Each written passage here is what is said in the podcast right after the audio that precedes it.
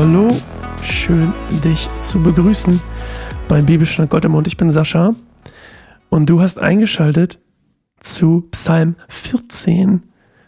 Ähm, ich habe das, glaube ich, schon vor ein paar Folgen mal gesagt, aber ich möchte es nochmal sagen. Mir gefällt das richtig gut mit der, mit der ähm, kleinen Besinnungszeit, Achtsamkeitsübung am Anfang.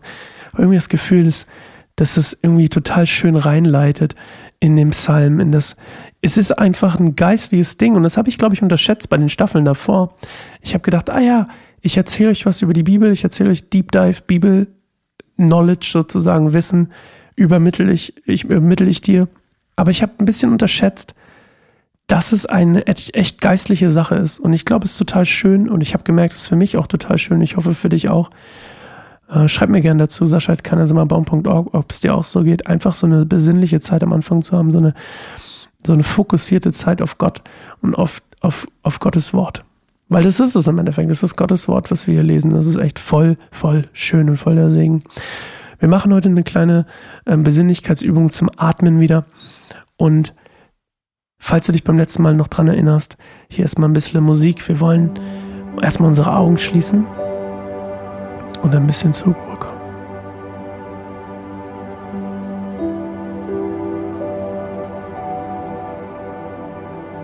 Spür in deinen Atem rein.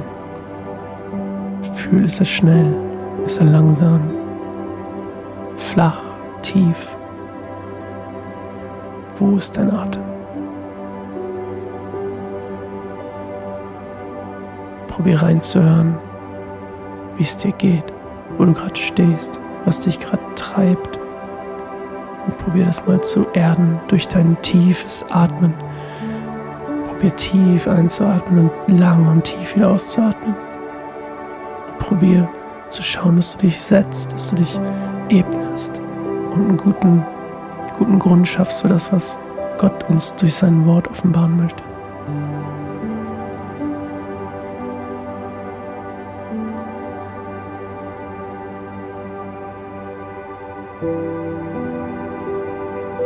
Psalm 14 nur Narren sagen sich, es gibt keinen Gott. Sie sind durch und durch schlecht und ihre Taten sind böse. Es gibt keinen, der Gutes tut. Der Herr sieht vom Himmel herab auf die Menschen, um zu sehen, ob es wenigstens einen einzigen gibt, der klug ist und nach Gott fragt. Aber sie haben sich alle von Gott abgewandt und sind nun alle verdorben. Es gibt keinen, der Gutes tut, nicht einmal einen. Werden die Bösen denn niemals klug, die mein Volk wie Brot auffressen und nicht daran denken, zum Herrn zu beten? Aber Angst und Schrecken wird sie packen, denn Gott steht denen bei, die ihm gehorchen. Die Bösen wollen die Hoffnungen des Armen zerstören, doch der Herr wird ihn beschützen.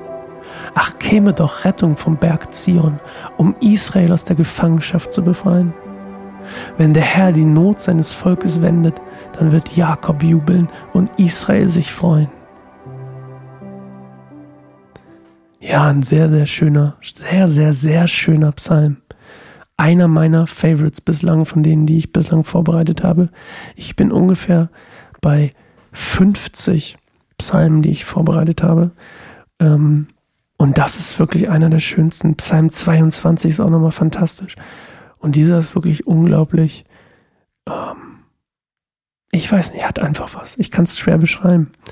Also, was David hier eigentlich ausdrückt, und ich glaube, das ist auch eigentlich das Schöne daran, David sehnt sich hier nach dem Reich Gottes auf Erden, also nach dem, nach dem neuen Königreich Gottes auf Erden. Und das wird auch nochmal im Psalm 53 übrigens aufgegriffen, nur um das schon mal vorwegzugreifen. Aber er macht es hier ganz deutlich. Er macht hier einen riesen Unterschied zwischen dem, was er sieht, nämlich dem quasi de, dem, was um ihn herum passiert. Das, das ist kein, also aus seiner Sicht wahrscheinlich ein bisschen übertrieben, aber es ist keinen einzigen mehr gibt, der, der was von Gott wissen will. Und dann eben diese Perspektive auf dem, wonach er sich sehnt. Er sehnt sich nämlich, wie gesagt, nach dem Reich Gottes auf Erden. Und ähm, es gibt, er beschreibt es hier, der Herr sieht vom Himmel herab. Das ist eigentlich, oder auf die Menschen herab. Und das ist etwas, was immer mal wieder passiert, oder beschrieben wird, ähm, aber auch nur an ganz besonderen Stellen, nämlich an ganz besonderen Stellen, in denen das Volk, auf das hinabgesehen wird, wirklich an einem Punkt ist, an dem es eigentlich kein, an dem es nicht mehr weitergehen kann, sagen wir es mal so. Es gibt zwei Stellen mal zu nennen, bei denen das so ist, wo Gott hinabsieht und sieht, wie böse die Menschen in dem Fall sind, gehören Babel. Babel gehört dazu, 1. Mose 11, gerne mal nachlesen. Und, das kennen die meisten, Sodom und Gomorra. 1. Mose 18.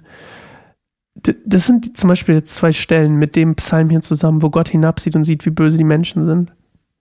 Und wenn du einen Psalm hast, in dem David davon spricht, wie böse die Menschen sind und dass der Herr quasi auf sie herabsieht, um zu sehen, ob es noch einen einzigen gibt und es gibt keinen. Eingereiht ist dieser Psalm, dieser Moment in Davids Leben, in dem er das schreibt, ist eingereiht, für ihn zumindest, in die Geschichte von Babel und in die Geschichte von Sodom und Gomorra, um das mal so ein bisschen in Perspektive zu rücken. Und meine Frage an, an dich heute ist, wie steht es um dein Umfeld? Glaubst du, wir leben in einer Zeit, in der Gott auf uns hinabsieht und, und das hier so ein bisschen beschreibt, wie, wie eben Babel, Sodom und Gomorra? Ich meine, ich weiß, klar, bisschen, bisschen Overkill vielleicht, aber vielleicht auch nicht.